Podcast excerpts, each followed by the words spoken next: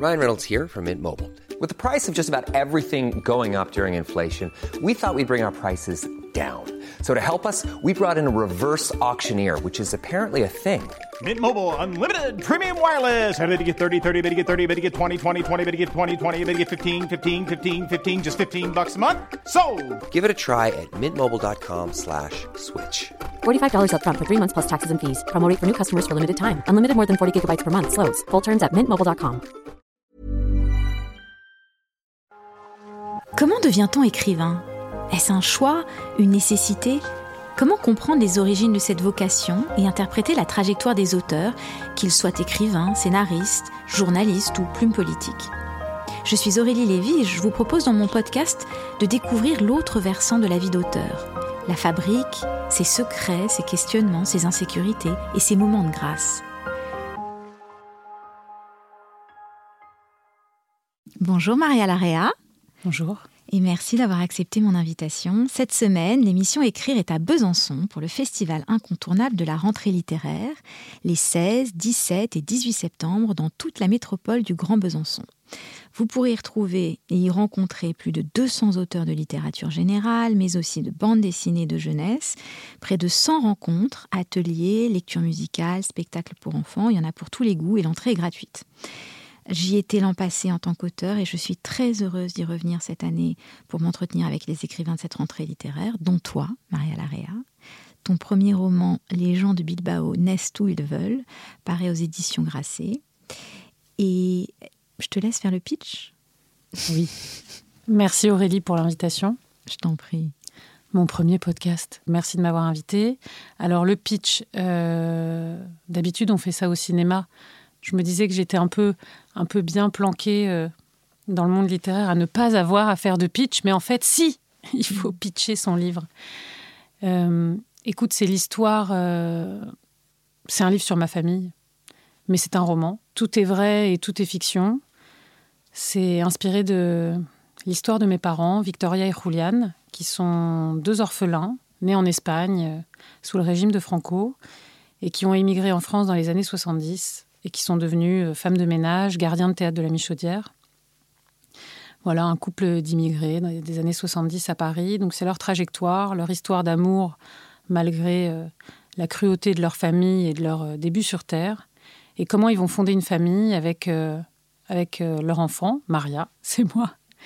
Et, euh, et voilà, cette enfance euh, d'une gamine euh, immigrée à Paris dans les beaux quartiers, mais qui vient du rez-de-chaussée, des loges de concierge un peu, euh, comment dire, on va dire picaresque. Et, euh, et c'est aussi une enquête, une quête des origines, une enquête sur, euh, sur un secret de famille, et qui va, qui va. Parce qu'il faut le, donc le préciser, il va arriver quelque chose à cette petite fille, elle va découvrir quelque chose euh, pendant un tirage de, chez une tarologue. Oui, Voilà, elle va enceinte, je crois qu'elle est enceinte de son premier enfant au moment où ça lui arrive. elle vient d'accoucher. Euh, elle, enfin je, on peut, on peut. Je, je suis la narratrice du livre, mais Ouais. Donc à 27 ans, je, je vais voir une tarologue et ce tirage de cartes euh, remet en, en doute mon origine biologique et, euh, et qui sont mes vrais parents. Bon, après, la question du vrai faux parent, euh, biologie, euh, Ça, c'est encore une autre question. C'est encore qu'on- une autre dont question. on parlera forcément à un moment donné dans bien l'émission. sûr. Bien Et sûr. donc là, en gros, elle te dit euh, tes parents ne sont pas tes parents, quoi. Et donc Voilà. tu retournes chez toi avec cette espèce d'énorme question. Tu vas, tu vas interroger ta mère. Absolument. Euh, le tarot dit ton père est pas ton père. euh, Il y a un. Il y a un problème de reconnaissance dans ta vie, il faut que tu parles avec ta mère, elle te cache un grand secret sur ta naissance. Et euh, Je suis- tiens à te dire, j'ai pris mon, mes cartes de tarot pour Ok. cet entretien. On tirera à la fin, du, à la fin de l'entretien. Ok, d'accord. Euh, pari Donc, quand- relevé. Voilà, continue, continue. Et euh, oui, parce qu'évidemment, j'ai été voir une tarologue, j'avais une passion pour les tarots. C'était lors d'un cours de lecture de tarot, parce qu'on dit bien lecture, lire les cartes. Donc tout ça est. En fait, c'est comme euh, les cartes de tarot, c'est des mini BD hein, qui, qui nous, qui nous expliquent les blocages et tout ça. Et puis elle s'interprète. Et elle donc, En fonction du lecteur, l'interprétation diverge. Les Absolument. interprétations divergent. ouais. Absolument.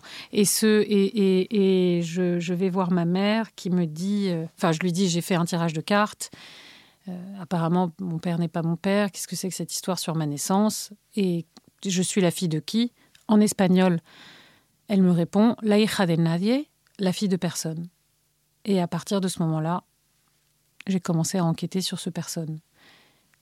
Avec euh, des policiers, des détectives privés, des tests ADN, des allers-retours entre Paris et Bilbao, la ville où je suis née, au Pays basque espagnol, dans le nord de l'Espagne, et de me rendre compte que mon acte de naissance était un faux, que la clinique où j'étais née n'existait plus, que le gynécologue euh, qui avait accouché de ma mère était décédé. Et voilà, et surtout que cet acte de naissance était un faux. Il, il actait que ma mère adoptive était en fait ma mère biologique. Les critiques euh, sont dithyrambiques et à juste titre parce que ton livre est poignant, ta plume est vive, minérale, ton sujet arrive à point nommé parce qu'il aborde notamment la question d'identité, de la filiation, l'adoption, que depuis quelques, semaines, enfin la semaine dernière d'ailleurs, euh, les dons de gamètes ne seront plus anonymes et euh, les tests ADN qu'on peut commander sur Internet nous permettent de retracer notre arbre généalogique et nos origines, bouleversant les relations familiales euh, et révélant des parentés cachées et ignorées. Donc ton sujet est vraiment en plein dans l'air du temps. Donc en plus d'être très bon, ce roman vraiment pose des questions très actuelles Il est, et très contemporaine. Alors, euh, puisqu'on est dans les secrets, je te propose qu'on joue la carte de la transparence. Toi et moi, parce qu'on se connaît depuis des années. Euh, et donc, je connaissais ton histoire bien avant de lire ton roman une histoire que tu essayes de raconter depuis des années sous la forme en, film parce que tu es cinéaste, tu as fait des études à la FEMIS de réalisation avec mhm. Rebecca Zotowski, etc. Tu fais partie de toute cette bande et ça fait très longtemps que tu veux raconter ton histoire. Tu pensais d'abord la raconter en film et finalement c'est sous la forme du roman qu'elle voit le jour. Euh, et j'aimerais bah, qu'on profite du fait que qu'on se connaisse depuis longtemps pour, euh, pour peut-être parler de ça parce qu'en fait ce qui est intéressant euh, dans ton histoire, en fait, elle est très rébarbative, cette question de la genèse d'un livre. Tout le monde tous les journalistes la posent à l'auteur, mais je pense que dans ton cas, la genèse est un roman à elle toute seule. J'adore la genèse de ce livre. Je, la chéris comme un enfant, absolument. Euh, C'est une double naissance. Double naissance. Donc je fais la fémis. En sortant de l'école, je fais un enfant et, euh, j'apprends que euh, je ne suis pas celle que je crois. Enfin, c'était meant to be. Il y avait un, il y a un faisceau qui, était là. Maria, tu dois découvrir un secret. Ce secret à avoir avec les péridurales et les césariennes. Et, euh, et en fait, donc, pendant des années, j'avais cette obsession, il fallait que je raconte cette histoire. En même temps que j'enquêtais. C'est-à-dire que le as document, j'écrivais un scénario. mais tu as commencé à enquêter dès lors que tu as appris la chose, c'est ça? Ah, le lendemain. Le lendemain, d'accord. Oui. Et tu prenais des notes tu écrivais ou pas du tout? J'avais un cahier, un cahier d'enquête, D'accord. un vieux Clairefontaine euh, des familles euh, euh, à petits carreaux et spirales, et dans lequel je mettais tout, tout, ce que, tout ce que je pouvais trouver, les associations avec lesquelles je me suis, desquelles je me suis rapprochée, tout ça. De... Tu notais aussi tes sentiments? Non, pas du tout. Je n'avais pas de journal de bord, pas de... Ah, non, attends. non, non, je me trompe. J'avais un petit Moleskine où si j'ai noté mes sentiments le jour de la révélation, le jour où j'ai compris que j'étais pas la fille biologique de mes parents. Tu te souviens ce qu'il disait, ce, carnet, non Il est dans ma bibliothèque rangé. Je vais le ressortir tout à l'heure, le Moleskine. Je t'enverrai une capture d'écran, une photo. Et, euh, et, en fait, donc, je sortais de la FEMI, j'étais diplômée en réalisation et j'étais censée écrire le long métrage qui allait euh, me, révéler en tant que jeune réalisatrice euh, dans, dans le cinéma français. Enfin, mmh. c'est ce que je pensais, c'est ce qui était programmé. Euh, et, je sors de l'école. Tu racontes, d'ailleurs, je fais un petit aparté, tu racontes dans le bouquin comment Desplechin, un jour, tu le croises dans la rue par hasard avec une copine, il fait oh, c'est Desplechin, et tu lui demandes, tu lui poses justement la question de ton avenir, et il te dit faites, la fémis et, restez sectaire, je crois. Oui. une des, oui, tu racontes ça dans le, dans le roman. Je lui ai couru derrière quand j'étais au lycée Lamartine en terminale pour savoir quelles études il fallait faire pour, euh, pour devenir comme lui. Saisir les opportunités, c'est très très important. Voilà. Euh, j'ai couru deux fois derrière quelqu'un, vous verrez. Donc il y a eu des pléchins l'année de la Coupe du Monde de foot, enfin de 98 et 1 et 2 et 3-0. Et il y a eu aussi mon éditrice chez Grasset, mais ça va venir à la fin. C'est très important parce que c'est aujourd'hui c'est un, peu un, un, workshop sur comment comment persévérer quand on a une histoire à raconter. Ça peut être notre intention de la journée, c'est comment partager avec tous ceux qui nous écoutent et qui rament à, faire publier ou voir exister leur histoire, euh, les encourage à persévérer à travers euh, ton histoire à toi. Donc on revient. c'est une histoire de l'obstination. C'est une histoire de l'obstination. J'ai cette obsession d'enquêter sur mon histoire biologique, sur mes origines, et en même temps que j'enquête, un document de scénario euh, dans mon ordinateur est en fait la béquille. Je me dis, il faut tout de suite que je raconte cette histoire. Donc pendant des années, j'enquête, l'enquête est compliquée, et pendant des années, j'écris ce scénario, et c'est compliqué. Euh, avec des hauts et des bas, faire un film aujourd'hui, ça tient du miracle. Euh, le cinéma, c'est l'art de la collaboration, mais aussi du compromis. Les castings, les financements, les chaînes de télé, l'aide des régions. Un film, il y a beaucoup d'argent qui est en jeu et il y a beaucoup de gens qui donnent leur avis. Donc, nous, scénaristes, réalisateurs, auteurs, et c'est très, cher. C'est ça qu'il faut. C'est pas, c'est peut-être la grande différence. Euh, on en parlera avec, on en a parlé avec Lucas Belvaux, dont vous écouterez aussi l'entretien. Euh, le livre est quand même beaucoup moins cher. voilà, c'est une histoire qui se raconte avec des, moyens euh, plus, plus, plus raisonnables, quoi. Absolument. Et on peut travailler à côté d'un autre travail. Et donc, je développe ce, ce scénario, je monte un casting. Des financements commencent à venir, mais pas le CNC. L'avance sur recette, je me plante au dernier tour. L'avance sur recette, pour expliquer à nos auditeurs, ça, bon, il y a tout un, toute une liste d'entités à laquelle on propose le projet et qui peuvent ou non la soutenir financièrement. Et c'est l'assemblage de toutes ces petites poches qui fait qu'un film devient financé. Voilà. Et donc, il y a des aides euh, gouvernementales, euh, privées. Euh, voilà. Le CNC, c'est de l'argent public, Centre national de la cinématographie. Et le film est vraiment à l'orée de se faire. Je gagne un prix du public au Festival d'Angers à la lecture de mon scénario, qui est diffusé sur France Culture lors d'un podcast. C'était le, voilà, c'était le prix. Il n'y avait pas d'argent, il y avait euh, une médaille et d'être diffusé euh, sur, euh, sur France Culture. Le scénario in extenso. Donc, mais pourtant, le financement s'écroule. Et le, et le film ne se fait pas. Je suis très très malheureuse, mais pourtant le film existe d'une certaine façon de façon sonore sur France Culture. Et un jour, une amie à moi qui est professeure de français agrégé, donc quelqu'un de très intelligent, de brillant, euh, me téléphone et me dit euh, Maria, tu t'es trompée. Mm. Je dis mais comment ça, je me suis trompée? Elle me dit je viens d'écouter ton, ton scénario sur France Culture. Mm-hmm. Je suis émue aux larmes, mais c'est romanesque. En fait, on va raccrocher et tu vas t'inscrire dans un atelier d'écriture et tu vas écrire un roman. Mm. Parce que c'est ça la destinée de ton histoire. Et voilà, la petite fille espagnole euh, du fond de la classe qui bavardait beaucoup, euh, j'avais pas trop de mauvaises notes, j'étais assez forte en dictée. Mais ceci dit, le fait que cette autorité. Et pourtant, voilà, je suis une grande lectrice. La littérature est très importante pour moi, mais pour moi, la littérature, voilà, c'était Zola, Balzac, c'était, c'était au-delà, c'était, c'était pas pour moi. Le cinéma, c'est un art plus populaire. j'ai maté Santa Barbara avec ma mère. Après, je suis arrivée à Maurice Piala, mais... T'inquiète qu'il y a plein de grands écrivains qui regardent Santa Barbara. Hein. Cool. et, euh, et donc, elle m'autorise ça. Et ça, ça a vraiment fait un déclic dans ma tête. J'ai raccroché. Je me suis inscrit à un atelier d'écriture à l'école Les Mots, rue Dante, dans le 5e. J'ai fait plusieurs ateliers et j'ai écrit le prologue et le premier chapitre en une heure et demie. En fait, elle avait débloqué quelque chose euh, d'essentiel. Et tu te souviens ce qu'elle t'a dit C'est romanesque. Écrit un roman, écrit. En fait, euh, en me disant ça, elle me disait tout le monde peut écrire, tu peux écrire. Hmm. C'est ce que je pense, tout le monde. Elle m'a autorisé et hmm. tout le monde peut écrire, comme tout le monde peut faire un film. Tout le monde peut écrire, tout le monde doit écrire, tout le monde doit faire des films. Tout le monde doit exprimer quelque chose à un moment donné. Hmm. Je ne sais pas quoi, je ne sais pas comment, mais, mais, mais c'est, de l'ordre de la. On parlait de santé mentale, c'est de l'ordre de la santé mentale à un moment que, de, que, de, que d'exprimer ses sentiments. Et c'est ce que j'ai voulu faire avec euh, l'écriture de ce roman. C'est, on parlait de la fiction, de la réalité quand j'écris ce, livre, évidemment, les faits, les faits, les fragments, c'est la mémoire de ma famille, les histoires que me racontaient mes parents, ce dont je me souviens. Mais après, ce que je tisse, la chair, la vie, ce qui, ce qui est littérature et fiction, ce sont les sentiments et les émotions que j'ai essayé de faire passer et de, de, convoquer au moment de, de l'écriture. Tu l'as très bien fait d'ailleurs. Les émotions euh, sont traduites, sont elles sont palpables, elles sont, elles sont vivantes. Il y a... donc, donc, cette femme te, te galvanise. Et donc là, en une heure et demie, tu as le prologue et le... Et le premier chapitre. Et le premier chapitre. Alors parfois, on s'arrête à ça, parce que le premier jet peut être euh, extrêmement euh, excitant, rassurant, puis, et, puis, et puis on peut se confronter ensuite à la difficulté du deuxième chapitre, comme du deuxième film d'ailleurs.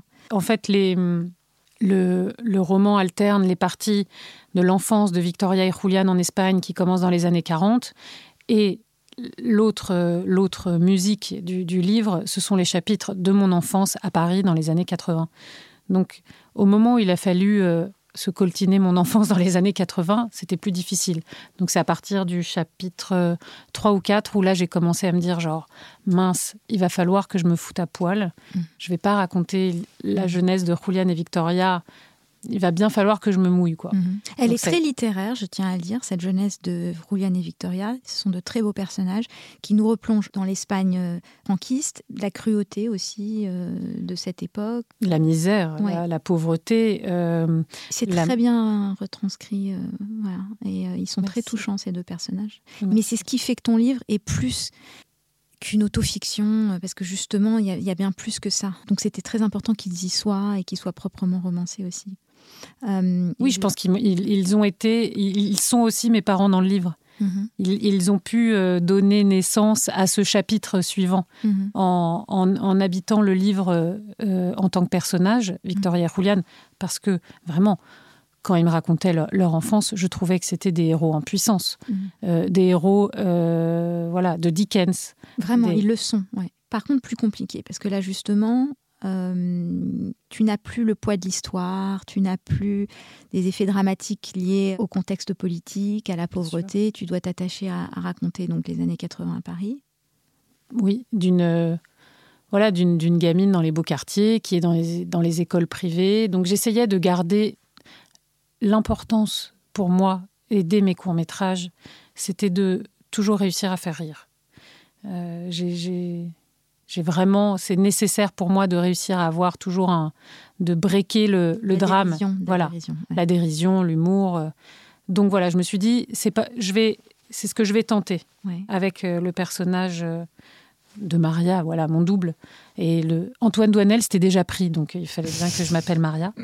Euh, donc voilà, c'était de, de raconter avec un peu de, un peu plus de truculence, je sais pas si ça se Oui, dit, cette, euh, cette enfance avec euh, un père alcoolique euh, qui hurlait sur les acteurs du théâtre de la Michaudière. Où il travaillait. où il travaillait, une mère femme de ménage qui n'avait aucun scrupule à chourer chez ses patrons. Donc je me disais tout ça est tout ça est tout ça est croustillant. On va on va on va en faire quelque chose de cool. Mhm. Mais aussi toi, ta position dans ce milieu, l'hermétisme social du Paris à l'époque, euh, Oui. et puis la contradiction que tu sens à l'intérieur de toi-même aussi, d'être euh, finalement de ce monde et de ne pas y être complètement à ta place. Bien sûr, la question de l'identité et de la place, en fait, elle est là dès le départ parce que j'étais une transclasse. J'étais celle qui avait le je cite le même prénom que les femmes de ménage des, des copains, des camarades de classe. Ah mais c'est marrant Maria, tu t'appelles comme ma femme de ménage. Donc je voulais raconter aussi cette question de la place et de l'identité, elle, s'est traduite partout. Mes parents qui en fait me cachaient ce secret d'appartenance, d'identité, et t'es pauvre chez les riches, espagnole chez les Français, parisienne chez les Espagnols. Rien, rien n'était comme il faut quoi. Tout était, tout était euh, tordu. Tout était comme, euh, comme de l'autre côté du miroir, en fait. Et il fallait, et ce que j'essayais à travers ces chapitres-là, c'était de, de mettre à chaque fois une, une petite. euh, comme un, le caillou du petit pousset. Alors attention, là, il y a ça, ça va. Pour, ré- pour arriver jusqu'à la révélation, Tirer le en fait. fil, tirer le le fil. fil de la, de la question Ouais. de l'identité, de la place, euh, avec euh, les péripéties euh, d'une, petite fille. Mhm. Donc, tu es sur ces premiers chapitres des années 80, et puis qu'est-ce qui se passe? On continue dans, le- dans la narration de notre narration. Dans la narration de la narration. Alors attends, après des allers-retours euh, avec l'Espagne, en fait, quand j'ai dans la construction du livre, je me suis dit, je vais le faire. Tout de suite, j'ai eu le plan en fait, et je me suis dit, je vais le faire en deux parties. La première partie, il va falloir monter crescendo jusqu'à, jusqu'au tarot, jusqu'à la séance de tarot, jusqu'au voilà, jusqu'au point d'orgue. Mhm. Et suite au point d'orgue, la deuxième partie, c'était l'enquête, l'enquête qui est contempo- plus contemporaine. Donc la première partie alterne, euh, voilà, les années 40, 50, 60, 70 en Espagne, avec Julian et Victoria, leurs abandons, leur histoire d'amour qui est quand même euh, très romantique, et, euh, leur, départ pour la France avec cette jeunesse de, filles de concierge, et pour arriver jusqu'au tarot. Et là, tout ça, ça s'alterne jusqu'à la révélation. Et ensuite, on prend la main. C'est le- le monde contemporain, enfin, comment dire Actuel, tu veux dire, le Voilà. temps présent. C'est le temps presque présent qui prend la main dans la deuxième partie. Alors, on n'a pas besoin de raconter tout le livre parce que je veux pas le spoiler. Mais dans ton processus, tu... je veux rester dans l'écriture plus Bien que sûr. dans le contenu du livre parce que vraiment, je veux que les gens le lisent et soient, soient pris dedans. De toute façon, il se lit très aisément. C'est vraiment une lecture très fluide. Dans ton processus d'écriture, tu arrives, donc tu as trouvé ta structure et tu Oui. alternes écriture et voyage en Espagne pour retrouver. Ouais. euh, Dans parents- l'enquête. Voilà, dans l'enquête. Finalement, tes parents biologiques, ça pour retrouver l'identité de, de- Oui, euh, retrouver. Alors, est-ce que c'est vraiment retrouver un parent biologique? C'est pas forcément chercher quelqu'un, mais c'est chercher l'histoire. Et c'est encore cette- ce truc de fiction. J'écrivais de la fiction alors que je découvrais que j'en étais une. Mhm. Parce qu'en fait, on m'a raconté une histoire, on m'a menti, et, et je voulais découvrir quelle était l'histoire avant l'histoire, plus que retrouver quelqu'un. Finalement, quand on cherche un parent biologique, on n'a pas forcément grand-chose à lui dire, Mm. mais on attend qu'il nous raconte. On attend qu'il nous raconte quelle a été euh, l'histoire d'avant qui, a, per- qui, qui, a, qui est celle qui crée l'histoire d'aujourd'hui. Et en même temps de tout ça, tu es en train de d'élever un petit garçon à qui tu racontes aussi son histoire, j'imagine. Oui, j'ai vu que j'avais été un peu le dindon de la farce de mon adoption. euh, j'avais décidé de raconter à mon fils euh, la vérité. Mm. Je, le- oui, lui était au courant de mes recherches et de. Donc même bébé, tu lui as raconté voilà ce que maman est en train de faire, etc., etc. Oui, la génération euh, post-Dolto, on, Ouais, c'est ça. on- on communique, on dialogue, Mm. absolument.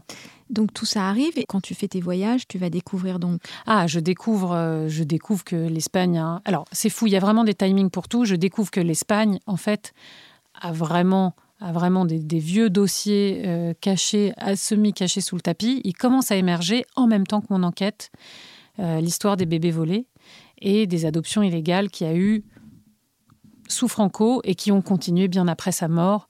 Euh, jusque, jusque dans les années, euh, le début des années 80, entre Madrid, Bilbao, d'autres villes en Espagne, mais Madrid et Bilbao étaient un peu des mecs de, euh, du n'importe quoi, de l'église et des, de gynécologues véreux qui, qui organisaient des, des adoptions absolument illégales, des appropriations, voilà, comme c'est mon cas, avec euh, un acte de naissance qui, qui dit que les parents adoptants sont les parents biologiques. Mais ta maman ne pouvait pas avoir d'enfant, elle avait essayé depuis longtemps Ouais. et elle avait été contactée, c'est ça, par ce gynécologue qui lui avait dit j'ai une Un ami d'amis. un ami d'amis lui avait dit il y a un moyen d'avoir un enfant. J'ai un plan. Non, mais c'était vraiment. euh, j'ai un plan. euh, c'était, dans l'Argus, quoi. c'était, euh, c'était comme avoir un plan pour quelqu'un qui fait les travaux chez soi. Bah, j'ai un gynéco qui peut avoir un bébé. Donc à ce moment-là, tu découvres qu'il y a eu mensonge, mais mensonge à, à une échelle un peu À une échelle, nationale. à une échelle nationale, absolument. Avec euh, l'Opus Dei qui est, qui est mouillé là-dedans. Ouais. Parce qu'évidemment, les sages-femmes, c'était des bonnes sœurs.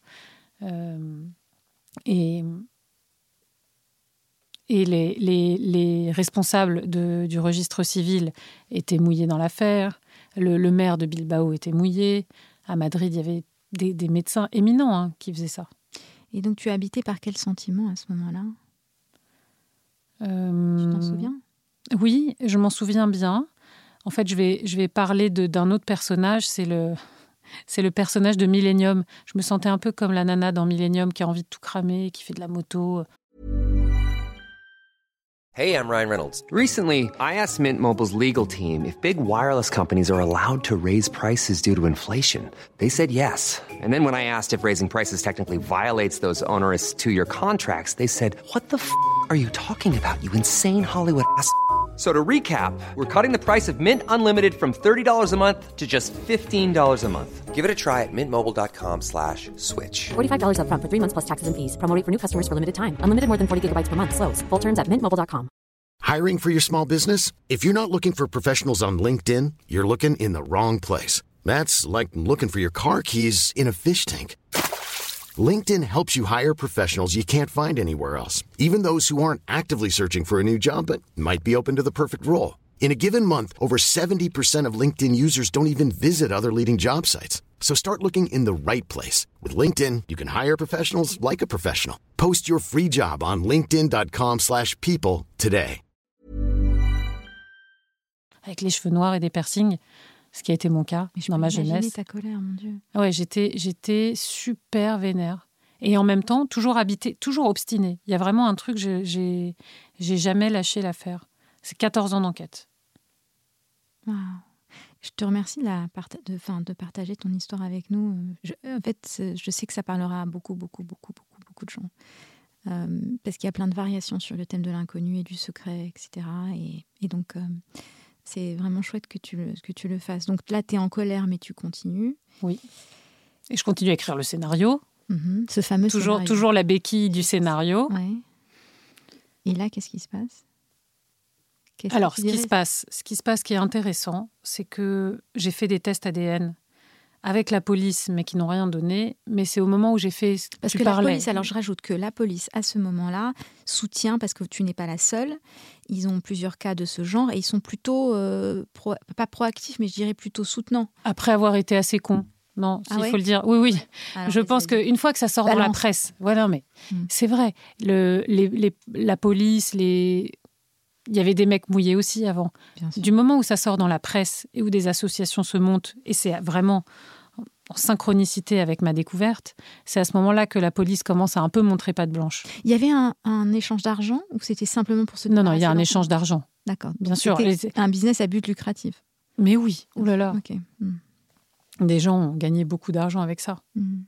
Euh, mais euh, au moment de l'enquête, donc je fais un test ADN avec la police, mais qui donne rien. J'embauche un détective privé. Et en fait, ce qui va vraiment faire euh, la différence dans toute cette histoire, c'est MyHeritage. C'est le test ADN dit récréatif, qui normalement est interdit en France, mais on peut les commander euh, online.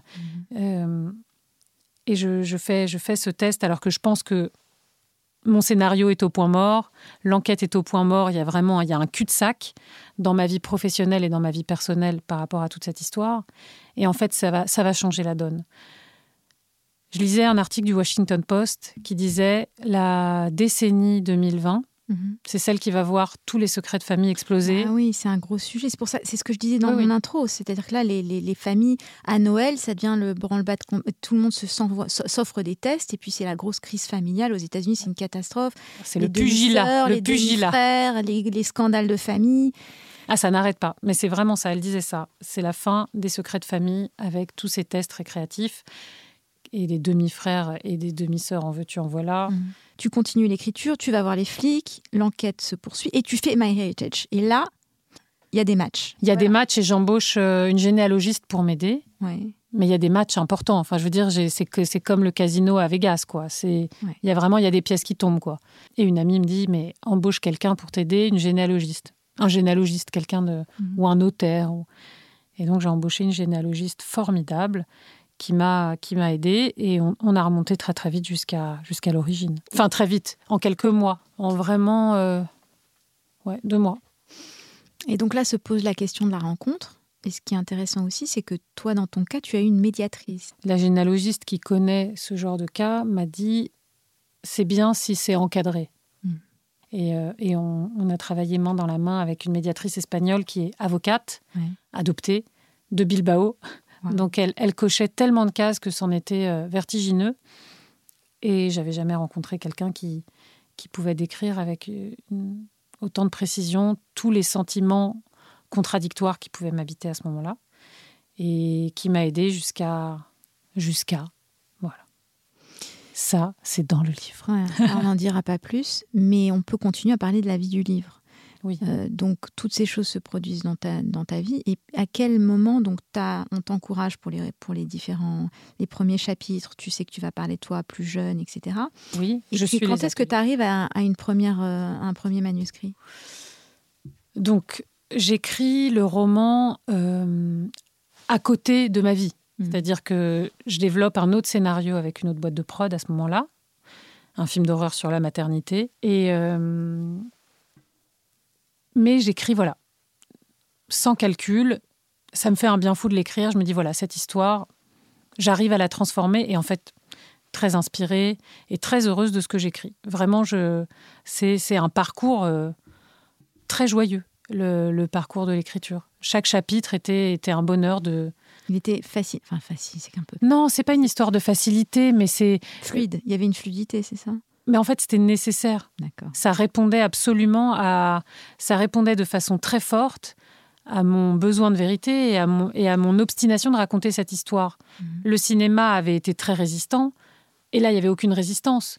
Euh, je disais plutôt, écrire un livre, c'est comme produire un blockbuster toute seule. Personne va, va me dire, ouais, mais en fait, j'aime pas les flashbacks, j'aime pas les voix off. Je suis la patronne à chaque instant. Le casting est énorme. On peut être sur plusieurs pays, plusieurs périodes, euh, des allers-retours. Et puis, on peut aussi passer euh, trois jours sur une scène. euh, on n'a pas non plus la contrainte du, du- du temps, du nombre de pages. Absolument, la contrainte de la scène, de la page 15, du, Mhm. de, de l'acte 1, acte 2, acte 3. Mhm. Donc, euh, or, un de mes films préférés, c'est Kill Bill de Tarantino. Mhm. Et à chaque fois qu'on me disait, mais non, mais tes scénarios, c'est pas trop, c'est de la comédie dramatique, c'est de la comédie, c'est du mélo. J'étais, ah non, mais j'ai envie de tout faire à la fois, moi. C'est possible. Il y a des mecs super qui font ça. Et en fait, j'étais jamais vraiment totalement comprise dans ce que j'essayais d'exprimer et dans mon mélange des genres. Et on comprend d'où vient le mélange des genres, de Santa Barbara à la Fémis. Mhm. Et, et en fait, avec l'écriture, avec la littérature, je pouvais m'exprimer, je pouvais tout d'un coup euh, plus lyrique, euh, plus, plus vulgaire, euh, plus ordurière, passer d'une langue à l'autre. Je me baladais, c'était, c'était agréable. Personne, personne n'allait. Après, je le lisais dans mes ateliers d'écriture, donc j'ai pris confiance aussi, avec le, regard de, d'écrivains qui, qui menaient les ateliers, le regard des élèves. Et puis, un jour, au bout de deux ans, bah, j'ai, j'ai été au bout. J'ai été au bout du manuscrit. Et, Tu es arrivé au bout. voilà.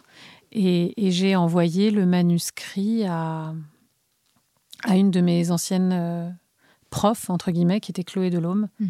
femme que j'admire et qui m'a soutenue pendant l'écriture, Mhm. lors d'un atelier. Mhm. Et c'est ce qui a fait la différence. Elle m'a dit, euh, elle m'a dit que c'était bien. Et en fait, à partir de ce moment-là, il y a eu, euh, j'ai envoyé à une autre éditrice dans une autre maison d'édition. Et puis en fait, les retours étaient tellement positifs que waouh, je- j'en dormais toujours plus la nuit. Et, euh, et un jour, euh, l'école Les Mots, je regarde ils diffusent une, une éditrice de chez Grasset qui parle du milieu de l'édition pendant deux heures et demie. Et comme ça commençait un peu à, à bouger pour le manuscrit et que je ne connaissais rien au milieu de l'édition, je décide de regarder ce- ce- cette conférence. Et cette fille s'appelle Chloé Deschamps. Et le lendemain, en allant à ma boîte de prod pour euh, bosser sur mon scénario, à l'heure du déj, il faut bien aller chercher à manger. Donc je pars avec ma carte bleue, euh, m'acheter un sandwich et une canette de coca. Et tu tombes sur elle. Et je tombe sur Chloé Deschamps dans la rue, l'éditrice qui parle pendant deux heures et demie du monde de l'édition, que je trouve brillante par ailleurs et qui m'a permis de dormir sur mes deux oreilles Mhm. cette nuit-là parce que enfin je comprenais un peu plus de quoi il s'agissait. Mhm. Eh bien, j'ai saisi ma chance comme avec des pléchins. Mhm. J'ai dit Chloé Deschamps et je lui ai couru derrière. C'était bien elle. D'une part, je suis astigmate et myope, j'aurais pu me tromper, c'était bien elle. Elle s'est retournée. Je l'ai remerciée pour son zoom et je lui ai proposé mon manuscrit Qu'elle a lu. qu'elle a lu et aujourd'hui c'est mon éditrice chez Grasset. Mm. Donc il y a des happy ends. C'est possible. Laissez le charme agir. Combien d'années entre la première, euh, l'ébauche de ton histoire et, et de ton livre? Deux ans et demi. Deux ans et demi. Deux ans et demi environ. Deux ans et quelques mois. Voilà. Et on, on a signé euh, pour mon roman en mars, pour une sortie le 17, av- le 17 août. Alors, comment vis-tu maintenant euh, cette histoire au grand jour? C'est-à-dire que le, le- avoir à en parler, le fait que tout ça soit finalement euh, euh, lisible, enfin que les gens vont, vont- vont pouvoir lire ton histoire, que ta famille, euh, ta mère de lait, enfin que, tout le monde en fait, euh, va pouvoir lire ta version de l'histoire. Comment tu vis tout ça? Parce que tu es en plus, il y a quand même beaucoup d'expositions médiatiques sur ton livre. Je pense qu'il va y en avoir de plus en plus. Euh, il plaît beaucoup en librairie, etc. Comment tu vis tout ça? Pour l'instant, avec euh, beaucoup de joie, évidemment, euh, parce que quelque part de voir que j'ai persévéré, j'avais besoin d'exprimer quelque chose, j'avais besoin de raconter cette histoire, notre histoire à, je disais, trois orphelins d'une même nation, Juliane, Victoria et moi. On est quand même trois gosses abandonnés, quoi. Et je trouve que c'est quand même une sacrée revanche pour, euh, pour euh, des enfants nés sous X, des enfants de couvent, des enfants de... Mon père était dans une, institution jésuite. Pour nous, les déclassés euh, à l'instant zéro, euh, c'est une super revanche maintenant que de voir euh, le prénom de mes parents qui ont été voilà femmes de ménage, gardiens, des, métèques qui sortaient les poubelles des, des nantis. De voir dans les, dans les journaux prestigieux leurs prénoms et de les voir décrits comme des héros euh, qui ont bouleversé un lecteur, une lectrice, un libraire, eh bien c'est énorme. C'est c'est une putain de revanche quoi. Et c'est une double reconnaissance. Ah ouais, là, là c'est de la reconnaissance à go, go. La tarologue l'avait dit. C'est un problème de reconnaissance et j'ai l'impression euh, que voilà, ça se règle. La quatrième de couve parle de la naissance d'une romancière. Tu t'es redécouverte une famille, les trois orphelins dont tu parles, que vous formez, ton père, ta mère et toi. Une famille euh, biologique, puisque c'est le terme qui est utilisé, même si euh, j'exècre un peu ce terme euh, étrange. Et tu t'es trouvé aussi apparemment une vocation. euh, Oui, une place, c'est vrai. Mm. C'est la place dans le cinéma était compliquée, était difficile, et je m'attendais pas à cette place-là de de d'écrivain. Donc, euh, Donc là, tu travailles déjà sur le deuxième roman? Ah, j'ai déjà fait un document Word, ouais. Ah. Il y a un point doc quelque part dans lequel je, je note des choses. Non, bah oui, c'est. Je trouve euh, ce monde très accueillant. Ouais. Enfin, en tout cas, j'ai été très bien accueillie. Euh, je me sens très aimée dans ma maison d'édition. Quelles sont les grandes différences que tu sens entre le milieu du cinéma et le milieu littéraire? Il y a un plus grand respect de, de l'auteur. Je pense qu'il y a une plus grande révérence pour euh, une certaine matière grise, pour un, pour un travail plus cérébral, euh, et, et le savoir aussi, la culture. euh, ouais. Mais les- le cinéma et la littérature sont, sont vraiment euh, complémentaire. complémentaires, proches. Enfin, j'ai l'impression de. Il y a moins, il y a moins de, de- de gens dont il faut avoir un, un green light. Tu vois, on parle de green light dans le cinéma, la lumière verte. Il y a trop de feux rouges dans le cinéma. C'est très dur de, de passer au vert. Donc, euh, ça roule pas, quoi. C'est embouteillé, on est beaucoup. C'est ça qui est difficile. Après, là, là, moi, tout est, tout est une première fois. Je suis la ravie de la crèche. Hmm.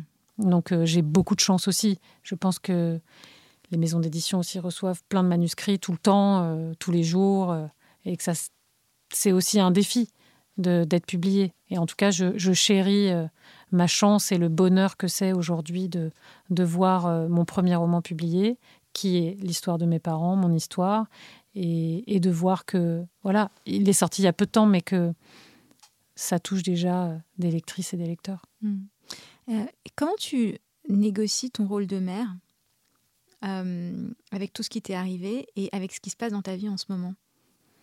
C'est rock'n'roll. bah c'est, je parlais de l'homme de Vitruve de, de Vinci. Je me sens un peu homme de Vitruve slash euh, Shiva. Donc euh, ouais, on jongle, babysitter et puis euh, en même temps, comment refuser des invitations pas adorables envoyées par euh, des libraires? J'ai évidemment envie de, de dire oui à tout parce que parce qu'aussi je, c'est le bal des débutantes pour moi. Ouais. Donc je, je et c'est dans mon, dans mon tempérament de me réjouir. Donc Quel est le meilleur conseil que tu as reçu par, les, par tes amis dans le milieu par rapport à cette sortie de livre? Profite. Ouais. C'est ton premier roman, ça restera ce premier moment. Ce, c'est un moment un peu, euh, un peu à part. Ouais. C'est la première fois. Donc euh, voilà, j'ai envie de, de bien garder en mémoire euh, tout, tout ce qui se passe maintenant. Et Comment tu gères les, les critiques du fait que c'est quand même ton histoire et que c'est la première fois que tu en parles publiquement? Euh, Est-ce que tu arrives à faire la, séparation entre ta plume, la, qualité intrinsèque du livre et ton histoire à toi? Est-ce que parfois les deux s'imbriquent? Est-ce que qu'il y a une, tu vois, euh, une sensibilité exacerbée du fait que ça touche à un sujet euh, aussi intime? Oh, je me suis quand même endurcie hein, au, fil des, au fil des ans grâce au cinéma. à cause du cinéma, je me suis endurcie, donc je j'encaisse. Et pour l'instant, il n'y a rien de il y a rien de trop négatif. On m'a pas de pas de pugilat sur le livre, mais pour l'instant, il n'y a pas de souffrance. Non, non. Pour l'instant, c'est que c'est que de la joie. Mm. Quelle est la question que que tu aimerais qu'on te pose au sujet de ce livre qu'on ne t'a pas posé encore? Hmm. En fait, qu'est-ce que tu as envie de, de dire de ce livre, de cette œuvre, de, de ton expérience que tu as envie de partager, qu'on on n'a pas forcément, tu vois, sollicité sur ce terrain? Alors là, je sèche là. Tu sèches? Bah, Ouais. pas, Peut-être qu'il n'y a rien. hein. Tu l'as écrit pourquoi ce livre? Pour me. Je te pose la question parce que. Très bien, non, mais c'est ça, c'est super ça. Ouais, Pourquoi j'ai écrit ce livre? Ouais. Pour m'emparer de mon histoire. Pour m'emparer de mon histoire et de, et de pouvoir aller dans, dans chaque recoin. Parce que je parle beaucoup d'ombre et de lumière. Et il y avait vraiment envie de m'emparer de l'histoire. Et je disais, quand, on apprend comme ça, quand la vie est bouleversée par un énorme secret de famille comme ça, c'est, je reviens au cinéma, c'est comme euh, changer de chef-op. On revoit E.T. ou, euh, ou euh, les 400 coups, mais c'est un autre chef-op qui a fait l'image. quoi. On revoit sa vie, mais c'est c'est éclairé à des endroits différents. Les zones d'ombre deviennent lumière, les zones de lumière deviennent des zones d'ombre. Mm. Et donc, il fallait que je m'empare de l'histoire et je voulais voilà, y mettre beaucoup, beaucoup de lumière. Mais par rapport au style d'écriture, bizarrement, il est question d'identité, mais j'ai l'impression que ton style, tu l'as trouvé très, très spontanément. Oui, j'ai pas. Tu t'es même pas posé la question. Non, je me suis pas posé la question. J'ai essayé d'être. euh, Ouais, enfin. Tu étais plus, plus libre, en fait, sur Très ce libre, très En fait, libre. Du fait que... Et, Ouais. et au-delà du cinéma, aussi, j'ai été DJ. Ça, d'une une, une période de ma vie dans les années 2000. Et je pense qu'il y a un truc comme ça de. Je pense à ça. De. Il faut faire danser les foules. Il y a des gens sur une piste de danse qui sont en train de boire une margarita et il faut enchaîner les disques et que ça continue à être festif et à ce que, à ce que la fête continue. Donc peut-être qu'il y a un truc comme ça dans, dans, dans ma plume où j'ai essayé en tout cas que, que ça danse tout le temps, quoi. Qu'il y ait du, qu'il y ait du rythme, que ça. Ouais, qu'on quitte pas la piste, quoi. Et euh, t'as la pression du deuxième livre ou pas? Là, je me dis, j'ai réussi à faire ça. Qu'est-ce que je vais faire après? Mais, euh, mais j'ai encore des disques. C'est ça, hein, ouais. J'ai encore des disques.